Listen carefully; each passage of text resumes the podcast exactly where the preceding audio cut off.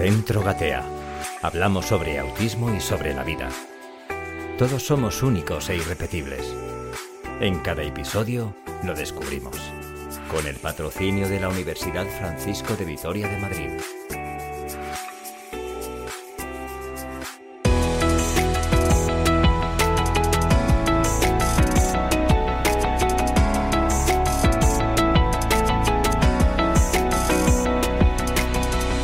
Saludos gateadores, gracias por acompañarnos otro programa más. Os invitamos a compartir este rato de formación, de información.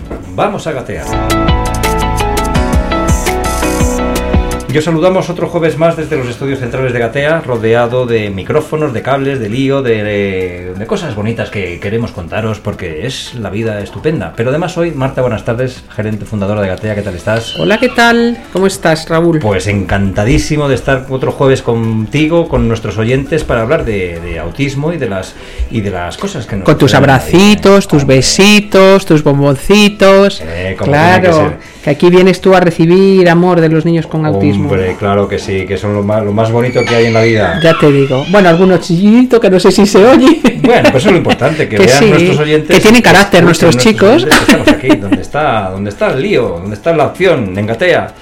Y además hoy, Marta, vamos a plantear a nuestros oyentes, ya solo con el programa creo que van a empollar, que vamos a tener que empollar. Hoy toca todos, un poquito de contenido, eh... hoy toca un poquito de contenido que ya lo hemos hablado sí. al principio cuando empezamos esta aventura de los podcasts, pero yo creo que de vez en cuando eh, las familias y los, y los profesionales tenemos que, que repasar el por qué ocurren ciertas cosas, qué, qué, teorías hemos desarrollado para explicar ciertos comportamientos y ciertas sintomatologías que tienen las personas con autismo, porque bueno, necesitamos entender, desarrollamos teorías y hoy vamos a hablar eh, de algunas de ellas que sí que explican bastante bien algunos de estos comportamientos. Sí, y además queremos eh, eh, deciros, queridos oyentes, igual que en el programa que hablamos de las comorbilidades, no ser muy pesados. Te salió, te salió del tirón. Eh, no queremos ser muy pesados para no abrumaros con tanta información, porque entendemos que son, que son temas densos y queremos hacerlo ameno, sí, o concesos y breves.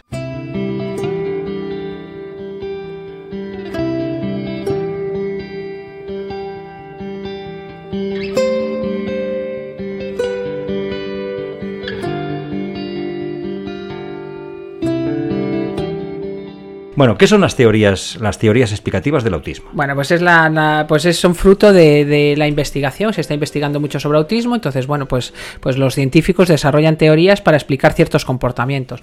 Las que más me gustan a mí de todas, pues son las que hablan de, de la, de que, justifican, ¿no? Que explican, pues el estilo social, el estilo de aprendizaje y, y esa forma de, de comportarse que tienen las personas con autismo. A mí por ejemplo, la, la de y sobre todo porque la siento, siento que siento que eso ocurre, ¿no? La, la teoría que, que, que, habla de, de, la teoría de la mente, que es la capacidad que tenemos todos, y lo tiene un niño de 18 meses, 10, 15, 18 meses, un niño es capaz de interpretar la mente de su madre. Anda. Sí, y lo ¿Sí? hace de forma evolutiva. O sea, de forma evolutiva interpreta eh, lo que su madre está pensando, está sintiendo y adapta su comportamiento a eso que él interpreta. Es decir, es la capacidad que tenemos los Anda, humanos. No sabía yo eso. Sí, sí, es la capacidad que tenemos los humanos para entender los pensamientos y las emociones de la persona que tenemos enfrente sin que esa persona nos las explicite. ¿no? Esta es, la intención, interpretar la intención que tiene una persona sin que esa persona nos la diga. Por ejemplo, yo estoy hablando contigo ahora sin grabarnos y tenemos una conversación y yo me levanto de mi silla y me pongo, me dirijo a la... Bueno, solo con que me levante de mi silla, tú ya interpretas que yo quiero que la conversación termine. ¿Vale? Eh, yo puedo interpretar si estás cansado sin que tú me lo digas, si te estás divirtiendo sin que tú me lo digas, si tienes buenas o malas intenciones conmigo sin que tú me lo digas. Eso a lo que tú no has dado valor es una es un superpoder que hace que tú sobrevivas. Porque la gente no vamos por la vida diciendo, oye, estoy contento, estoy triste, me apetece mucho estar contigo. No. Omitimos todo eso y a veces pues cuando hablamos, sería. ¿te imaginas? Qué fácil y, sería todo. De hecho, la gente miente. O sea, puede decir que está contenta y no estarlo. Bueno, pues esa es la capacidad que tenemos los humanos de interpretar los estados mentales de los otros. Y esto le llaman teoría, teoría de la mente. Y esto vale para eh, regular nuestra conducta. Ajá. Tú regulas tu conducta en función de lo que interpretas del contexto y de la mente de los otros. Bueno, esa es una teoría. Porque hay los- muchas teorías, ¿no? Hay, muchas hay varias teorías. A mí las que más me gustan son estas tres que voy a, de hablar la hoy, que que habla de su, de su estilo social. O sea, mi forma de relacionarme con los demás tiene que ver con lo que yo interpreto de la mente de los demás. Tu estilo de relacionarte tiene mucho que ver con cómo interpretas y además nos vamos haciendo muy sutiles en esa interpretación.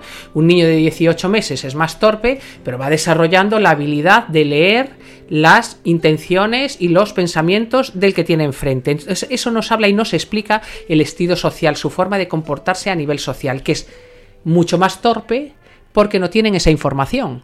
¿Vale? Entonces, después, hay otra teoría que es la teoría de la coherencia central, que hablo muchas veces de ella. Porque, primero, porque tiene un punto positivo, todas tienen un punto positivo y uno, y uno que no lo es tanto, ¿no? En la teoría de, de la coherencia central débil, la coherencia central es la capacidad que tenemos los humanos de que de buscar coherencia en lo que vemos. Entonces, generalmente vamos a lo global. Un cerebro normotípico, un cerebro con una estructura normal, va a lo global, porque lo global es lo que me pone o no me pone en peligro, es una cuestión evolutiva para sobrevivir. O sea, mm, tú imagínate que estás en la selva y hay un león y tú te pones a mirarte las pezuñas del león o la cola del león, ¿no? Tú lo que haces es ver el león y atribuirle el esto es peligroso o me quedo quieto o huyo, dependiendo del contexto que también lo leo en global. ¿Vale? No es lo mismo tener un rifle que no tenerlo. Entonces la decisión que tomas es otra, pero realmente es un león. Vale, cuando tienes un problema de coherencia central débil, lo que hacen las personas con autismo es tener una visión en detalle brutal y pasar de lo en detalle a lo global. Nosotros pasamos de lo global al detalle. Si tú y yo vamos por la calle, tú ves, tú ves a personas y yo te diría, ¿de qué color tienen los ojos fulanita o menganito? Tú dices, pues no me he fijado. Me he fijado que es una persona grande, o que es una persona baja, o que es una persona con un tono de voz muy tal, o es una Te fijas en lo importante, en lo relevante, en lo global. La persona con autismo va del detalle. O sea, eh, eh, hay chicos que por las cejas, o por mm, Teresa, lo contó el otro día, que, que se, cuando, cuando se puso la mascarilla los chicos no, le no la reconocían, porque posiblemente la boca fuera el detalle relevante de Teresa, ¿no? Yo me pongo la coleta y me cambio de sitio, y eso me ha pasado varias veces cuando sustituyo a, a Mila, y dice, saluda a Marta, y dice, esta no es Marta. ¿Por qué? Pues porque Marta lleva el pelo suelto y no tiene Y este micrófono en las, en las- no tiene este Es decir, hago de un detalle algo muy relevante. Y eso compromete la, la- la supervivencia. la- supervivencia. sí, sí, el, el que tu comportamiento sea funcional. Y esto nos habla de su forma de aprender. Yo cuando voy a los colegios y veo, ahora, ahora, ahora es primavera, entonces ahora nos vamos a dar formaciones a los colegios. Es primavera, des- bueno, desconozco el motivo, es un motivo estético. Todas las paredes llenas de florecitas, de abejitas, de maripositas, de... Eso para nuestros chicos es un infierno porque ven cada uno de los detalles de cada una de las maripositas, florecitas y tienen que decirle a su cerebro, ¿esta información es relevante o es irrelevante? Un cerebro normotípico el primer día dice, ¡ay, qué bonito está el pasillo del colegio! Y un cerebro normal después obvia esa información, al punto que tú le preguntas a un niño, ¿han quitado los adornos del pasillo del cole? Y no sabes si decirte si sí o si no. Porque ya no los ves, es algo que es irrelevante. Pasa también a nivel conversacional, esto es a nivel visual, pero a nivel conversacional, cuando haces conversaciones cruzadas, nosotros nos focalizamos en lo global de la conversación. Ellos palabra por palabra, con lo cual el contexto global no te lo da a veces el análisis de cada palabra. Las frases tienen en sí mismas, en su conjunto, un significado. Significado diferente a que si analizas palabra por palabra. Entonces ahí también tienen dificultades O sea, que ellos tienen que... de- de- mm, hacer un trabajo súper extra Sí, para pasar de tanto detalle. Analizar cada palabra. Y decir, esto es relevante o no es relevante en el contexto. Esto es relevante o no es relevante. Lo visual, a mí cuando me dicen que son vagos me pongo de mal humor porque es decir, no, perdona, es que procesan muchísimo más información que procesas tú. Claro. Es, un, es agotador. Ellos, los que hablan, refieren como algo agotador. Por ejemplo, otro detalle, cuando nosotros eh, utilizamos fotografías con personas con autismo, siempre le decimos a los, a los padres y a los especialistas, hacerlas con fondo blanco. ¿Y por qué hay que hacerlas con fondo blanco? Porque para él lo relevante puede ser, imagínate que te haces una foto en un parque con muchos niños y para un niño con autismo, relevante de esa foto no es que es un parque. Yo le pregunto a 20.000 niños, ¿qué es esta foto de qué es? De un parque. Bueno, pues a lo mejor hay un perro que a él le gusta y para él la foto es de ese perro. Entonces ese niño le enseñas esa foto y él piensa que va a ver ese perro. Porque no tienen esa capacidad de decir lo global y lo relevante de esta foto es que esto es un parque, independientemente de los niños, de los perros o de las personas que haya en ellas. Esto es un parque. Y cuando me enseñan esta foto yo voy al parque. Para ellos no. Entonces nosotros cuando queremos que sea su madre, es su madre con un fondo blanco. Porque si detrás de su madre hay un ordenador, a lo mejor tenemos problemas cuando le ofrecemos esa foto y lo que le ofrecemos es la madre y no el ordenador. ¿no? Sí, sí. Entonces las fotos, cuando estamos trabajando con, con fotos como sistema de comunicación, con fondo blanco, de forma que solo lo relevante esté en la foto. Pero eso tiene que extrapolarse a, a cualquier cosa de que, Sí. que ellos quieran. Oye, Sí. una foto de, mira, vas a ir mañana a ver el fútbol, por ejemplo. Totalmente. Y tienes pues que tú poner tienes que buscar en Google el, cambio, el, el campo de fútbol vacío. Ah, Que sea eh, solo lo que tú quieres que él vea. Porque como salga un futbolista y él crea que va a ver ese futbolista, pues ya tenemos lío. Porque es el detalle. O sea, es su cerebro lo que va buscando los detalles, que es donde nosotros nos perdemos, que lo hemos hablado en otras ocasiones. Nosotros vamos tanto a lo general que a veces somos incapaces de disfrutar de los detalles. Vale, entonces, pero ellos no, ellos es el, el, oye, que te tiñes el pelo, a lo mejor puede ser un problema. A, ter- a- bueno, le ha pasado a una terapeuta de gatea, que le hacían daño las lentillas, se puso las gafas y tuvimos problemas con tres niños. De, perdona, tú no eres Teresa. O sea, esto que te has puesto no está en mi, en mi concepto de, de, Pues fíjate, de Teresa. Si se, se están, se me acaba de ocurrir, ¿eh? Si meto la pata me lo dices. Mm. Como son tan detallistas, un buen trabajo para ellos como restauradores de, de, de de cuadros. Totalmente. Entonces, ¿por qué tiene esta, esta teoría explicativa y por qué esta forma de procesar tiene su parte buena? Porque hay trabajos que para nosotros, los normotípicos o presuntos normotípicos, son muy complicados, que ellos son cracks haciéndolo, que son todos aquellos trabajos que requieren detalle porque a nosotros nos agota el detalle. O sea, un restaurador, eh, gente que trabaje con datos y tenga que manejar datos.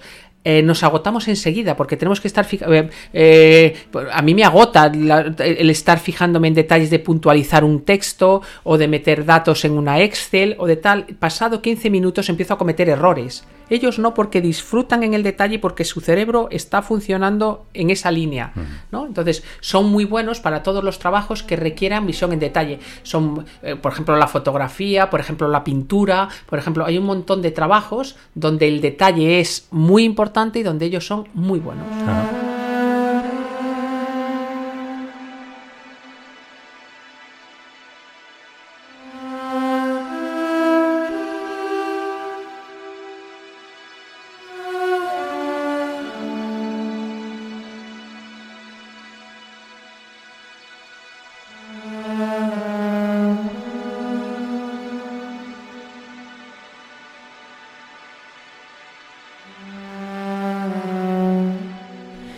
¿Alguna otra teoría Pues más? bueno, que tenemos que- una que, explica, que te- tenemos una que, sé que te explican- encanta. sí, esta teoría porque para mí explica un montón de cosas, que son es la teoría de, de las funciones ejecutivas, que nos habla de su forma de trabajar. ¿Vale? Entonces, las funciones ejecutivas son eh, las que realiza, bueno, son las, funciones más evolucionadas en el ser humano, que están en el lóbulo frontal, que nos distinguen del resto de los animales, ¿no? Y ahí pasan un montón de cosas. Eh, para empezar, lo que pasa, y es importante saber, es que el lóbulo frontal se acaba de desarrollar en un ser humano a los 21-25 años. Ya veo tu cara. Mira, han abierto los ojos, que todo el mundo lo sepa. a Sí, los sí, sí, 21, 25 asombrante, años. asombroso. Hasta los 21 barra 25 años, el ser humano no tiene desarrolladas sus funciones, el lóbulo frontal, todas sus funciones ejecutivas. Y a partir de ahí ya bajamos. Y de ahí ya Nos- nos empieza, empieza el drama. ya- ya empieza- no, pero justifica muchas cosas que pasan en la adolescencia. Y explica muchas cosas que pasan en la adolescencia. Y de ahí el, el miedo que está habiendo con las redes sociales. Porque te explico, las funciones ejecutivas es, ya te digo, lo más evolucionado en el ser humano está en la frente, debajo de la frente, en, en la, en, en esta parte de- del cerebro y nos vale para infinidad de cosas. Entre ellas, nos vale para organizar, para planificar, para crear metas, para inhibir impulsos. Que después diré que, que para que, cómo se ve que nuestros chicos tienen problemas para, para inhibir impulsos. Flexibilidad cognitiva, para hacer evaluaciones de tu comportamiento y modificarlo. Es decir, algo que he hecho no ha tenido las consecuencias deseadas y lo voy a modificar. Para anticipar las consecuencias de mis actos, también lo haces con funciones ejecutivas razonamientos, estimaciones temporales. Tú, tú, eres, bueno, tú eres un crack porque tú el tiempo lo, tú tienes sobredesarrolladas esa capacidad, la del tiempo, de cuánto tiempo llevamos con el podcast. Yo las tengo infradesarrolladas, pero tienes como una capacidad para calcular el tiempo que llevas haciendo una cosa. Eso lo hacen las funciones ejecutivas. Eh, entonces, ¿qué ocurre cuando, em, por ejemplo, inhibición de impulsos? ¿Qué ocurre cuando una persona está todo el día con el móvil eh, mm, recibiendo, em, recibiendo iba a decir adrenalina, pero es serotonina a base de meterse en redes sociales? pues que no puedes desarrollar bien la inhibición de impulsos porque estás constantemente recibiendo casi sin pedir. Entonces eso a los psicólogos y los psiquiatras lo están analizando un montón. ¿Qué pasa en las personas con autismo? Pues que hay problemas de comportamiento, algunos de ellos idiopáticos, es decir, no sabemos su origen, pero otros ellos fruto de la frustración o de una, un, estrés sensorial, pues por una luz, un sonido, lo que sea, acumulado en el tiempo o por, por un agotamiento, por un exceso de exigencia del entorno o porque tengo un malestar que no puedo referir y tengo problemas de conducta. Y tú dices, y dicen, dicen algunas personas, bueno, sí, yo también me encuentro mal, pero me encuentro mal y tengo ganas de pegar un golpe, pero no lo pego ya, pero es que tus funciones ejecutivas sí que están funcionando.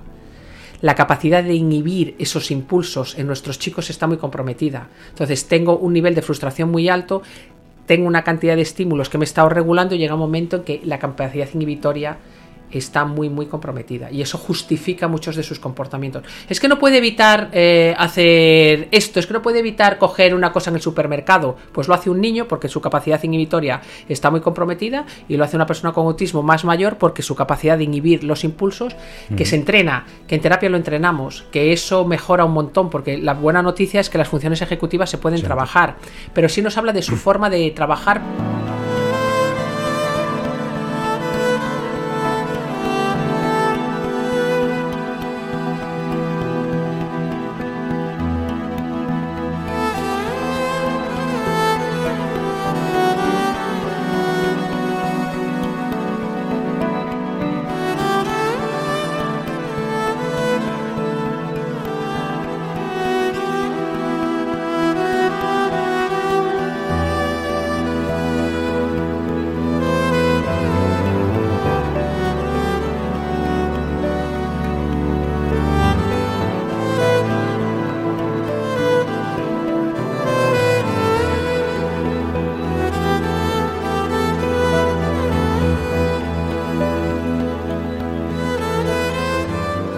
Imagínate tú que tienes que hacer los deberes, algo muy sencillo. Hacer los deberes. Hacer los deberes requiere qué me ha pedido el profesor, qué profesores me han pedido qué. Y después organizar cómo a lo largo de una tarde yo lo hago. O un examen. O sea, a ti te hacen un examen y tú, tienes tú decides si empiezas por la pregunta fácil o la fácil la dejas para el final. Si haces primero los problemas o respondes primero a la teoría. ¿Cuántas veces tengo que leer el enunciado para saber que lo he entendido? ¿Cómo desarrollo la respuesta? Todo eso es función ejecutiva, función ejecutiva, función ejecutiva. Por eso nuestros chicos necesitan apoyos con mucha frecuencia en relación a organizar y planificar sus tareas. ¿Por qué les agendas? Dice, no, es que yo creo que no necesitan agenda. Bueno, ¿cómo no van a necesitar agenda una persona que no se pueda autoagendar? Es un problema neuronal. O sea, no es una. No, a base de no agendar él va a aprender, no, a base de no agendar. Llega un momento en que tengan que tener una agenda siempre ellos. Y tú, lo que pasa es que tú te autoagendas Mm. Ni siquiera a veces lo escribes en tu, en tu agenda, pero tú dices, bueno, primero me levanto, luego hago esto, luego hago lo otro. No, hoy, en lugar de ir a desayunar con este compañero de trabajo, voy a ir al taller y dejo el coche y después me voy a mi... porque así ahorro no sé cuánto tiempo, porque si no tengo que dar 20 vueltas. Eso lo haces tú porque tus funciones ejecutivas están a tope. Si no tienes esa capacidad, la tienes que desarrollar, pero hay que darte primero todo el apoyo posible y después se te puede retirar el apoyo. Pero mm, muchos de ellos nos dicen, hazme mi agenda, quiero mi agenda. Mm. ¿Vale? Entonces el, no ser capaz también de, de, anticipar las consecuencias de tus actos. O sea, hay veces que los chicos hacen cosas y eh, los ves que alucinan con, con lo que ha pasado, con lo que han hecho. Que son inconscientes de las consecuencias. Porque no está funcionando bien su lóbulo frontal. Y eso le pasa a los adolescentes. Bueno, nos pasa muchas veces. Te voy a decir que pasa y a los adolescentes les, pasa, les pasa un montón lo de no anticipar la consecuencia de lo que hace y lo de no inhibir los impulsos.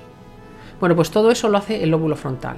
Y la buena mala noticia es que la buena noticia es que estamos trabajando desde que tienen tres años sus funciones ejecutivas, con lo cual el cerebro, que es muy listo, empieza a aprender, aprender, aprender, aprender. Y, bueno, la mala noticia es que los normotípicos hasta los 25 años no, no, están desarrolladas. Pero a mí me parece que, ese problema en el lóbulo frontal eh, nos explica el cuadro clínico de, mm, del TEA muchas de las cosas que ocurren en las personas con TEA tienen que ver con una disfunción en, el área del lóbulo mm. frontal. O sea que la teoría explicativa es la, que más... Eh, Para mí explica muchísimas cosas. La, que más la, flexibilidad mental es, eh, ¿te acuerdas cuando hablamos con Allison? Sí. Cómo su vida iba, se iba llenando de adversidad y ella iba cambiando el plan, cambiando el plan, cambiando el plan. Esos son funciones ejecutivas. Eh, cuando, cuando tú mm, tienes un día de trabajo impresionante, eh, tu coche no arranca y tú no te quedas, es que el coche no arranca, es que el coche no arranca, es que el coche no arranca, ¿y ahora qué hago? Yo ahora no podía trabajar, no, tú dices, el coche no arranca, opciones, opción 1, tengo el metro, opción 2, me cojo un taxi, opción 3, tal, en el taxi llego antes, o no, o hay atasco en la nacional tal, y entonces me tengo que coger el metro. Todo eso son funciones ejecutivas. Imagínate la cantidad de las veces que las usas para tu día a día. Bueno, pues eso en nuestros chicos está... Sí, sí, que parece que es, mm, es cotidiano, que es, lo, más fácil, que lo estamos utilizando cada dos por tres, pero estos niños con, estas personas con TEA... Nosotros, a nuestros alumnos de máster, claro, los que vienen a hacer las prácticas, cuando ocurren cosas en la sala de terapia, es, o sea, hacer un puzzle no es jugar, que a veces nos llaman madres y dicen, no, es que en el centro de terapia es el que va mi hijo, está jugando todo el día, yo quiero que haga terapia. No, no, es que no es, o sea, está jugando, porque con los niños hay que aprender jugando, tú vas a ponerle a un niño a, hacer otra cosa que no, sea, que no sea jugar. Pero hacer un puzzle requiere muchísimo de funciones ejecutivas. Tienes que ordenar las piezas, clasificarlas de una determinada manera y después planificar cómo lo vas a hacer. Y después ejecutarlo. Y después aprender cuando has cometido un error y modificar el comportamiento, ¿no? Entonces, hacer un puzzle es trabajar a saco funciones ejecutivas. Y a nuestros alumnos se lo preguntamos, ¿qué se está trabajando? ¿Qué se está trabajando? Porque aquí está jugando solo el niño, a los demás estamos, estamos trabajando. Y bueno, pues eh, a mí me, bueno, me apasiona el cerebro, ya, ya lo sabes, me apasiona las capacidades que tenemos los humanos para lo flexible que es, lo dúctil que es el cerebro y cómo con terapia se pueden, se pueden mejorar estas capacidades.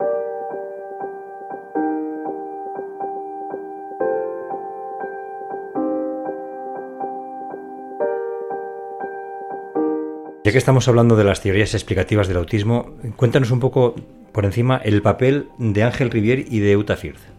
Bueno, pues eh, bueno, es, es la que es, pues, eh, bueno, además es que es del siglo pasado, que es, es, del siglo XX, es la que la que desarrolló junto con Byron Cohen la teoría de la coherencia central, que a mí también me pareció brillante. Esto fue pues a finales del, del siglo XX eh, y es un referente en autismo a nivel internacional. Ángel Rivier por resumirte, es lo más. Sí, eso, eso he oído alguna vez, algunos de los contertulios pues, que pasan por nuestros micrófonos. Ángel Rivier es el psicólogo eh, especialista en autismo. Falleció, yo creo que falleció en el año que, nació Jorge, en el 2001, no quiero engañar, 2000, 2001, 2002. Por ahí falleció Ángel Rivier. Y fue el que puso a España como referente en autismo a nivel internacional. Sus herederos, que bueno, son principalmente, hay más herederos, pero principalmente el equipo que, que, fundó, que fundó Deletrea, eh, han conseguido continuar con ese legado de Ángel. Una pérdida inmensa, pero si te metes en YouTube y metes Ángel Rivier, yo a veces lo escucho cuando voy en el coche, me pongo sus audios, sigue siendo de actualidad. Fue el que les entendió, empatizó con ellos, hizo el decálogo de las necesidades de una persona con autismo, puso a la Universidad Autónoma a investigar sobre el autismo, puso a España a investigar sobre el autismo.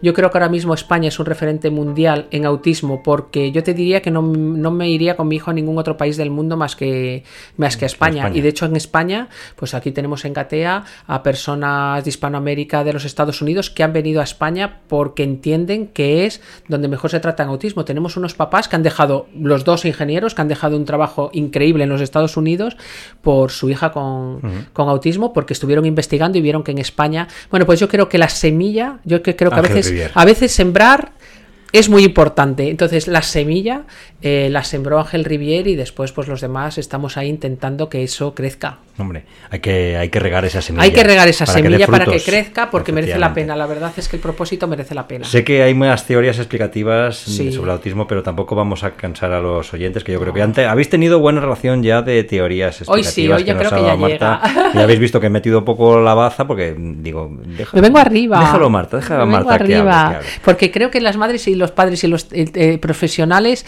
es importante que tendamos y que demos un fundamento teórico a lo que hacemos. No estamos jugando. Cuando planificamos, y ahora hablo para los especialistas, cuando planificamos una, una intervención, ya sea en el colegio o en sala de terapia, tenemos que saber qué estamos trabajando. Estoy trabajando teoría de la mente, estoy trabajando funciones ejecutivas, estoy trabajando coherencia central, estoy trabajando intersubjetividad, estoy trabajando. Pero eso depende de cada caso, Ta- ta- de sí, cada niño, de en cada persona. combinaciones infinitas, esto siempre está afectado en mayor o menor grado. Pero quiero decir, no planifico, no somos una ludoteca, planificamos para conseguir desarrollar esas capacidades que sabemos que están comprometidas. Correcto. Entonces, hay que, tanto en el cole como en terapia, y después a los padres, hay que explicarles que no estamos jugando, que es esto lo que estamos trabajando, estamos enseñándole a planificar, estamos enseñándole a organizar, porque esto tiene esta dificultad y esta dificultad, y esto ha ocurrido porque está aquí, y darnos esas explicaciones con un lenguaje coloquial para que nosotras también sepamos lo que hay que dar explicaciones para que sepamos lo que se hace en terapia y que se hace en el cole. Y para eso hay que estudiar. Hay que estudiar nuestro máster o otro máster, pero para eso hay que formarse en autismo y saber lo que se hace. Bueno, pues todos los que queráis formaros sobre esto, ya sabéis, aquí el máster de Gatea os explican estas tres teorías que nos ha dicho Y Marta mil más. y mil más, efectivamente. Y poco a poco iremos en nuestros podcasts dando más, más, más pildoritas de estas teorías para que las conozcáis todas.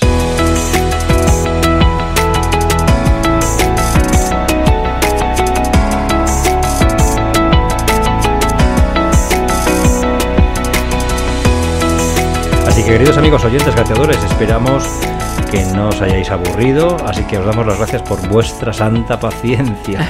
Pero que es que creíamos que era importante Sí, rescatar y volver a destacar esta, estas teorías eh, para todos vosotros, ¿verdad Marta? Sí, yo creo que sí. Además, la ventaja que tiene el podcast es que la, se puede escuchar cuando estás más motivado, cuando estás desayunando, cuando vas en el coche. Entonces, bueno, lo escuchéis cuando lo escuchéis. Yo creo que esta es Estará siempre colgado ahí, así que- Exactamente. Pero yo creo que estos contenidos, como ahora mismo no te apetece, pues lo guardas y en otro momento lo escuchas. Efectivamente. Marta Rodríguez, gerente fundadora de Gatea, ha sido un placer como siempre compartir micrófono, compartir tarde de jueves aquí en Gatea y hablar de, de autismo en Radio de Gateadores. Hablamos de autismo y mucho más. Efectivamente, cosas de la vida que nos Efectivamente. Marta, muchísimas gracias y hasta la próxima. Un beso enorme. Muchas gracias, Raúl. Hasta la próxima. Queridos oyentes gateadores, espero que os hayamos informado, entretenido y os haya sido útil este programa. Ya sabéis, disculpad mis errores y mi ignorancia. Oyentes gateadores, un saludo enorme. Os animamos a seguir gateando porque para caminar primero se tiene que gatear.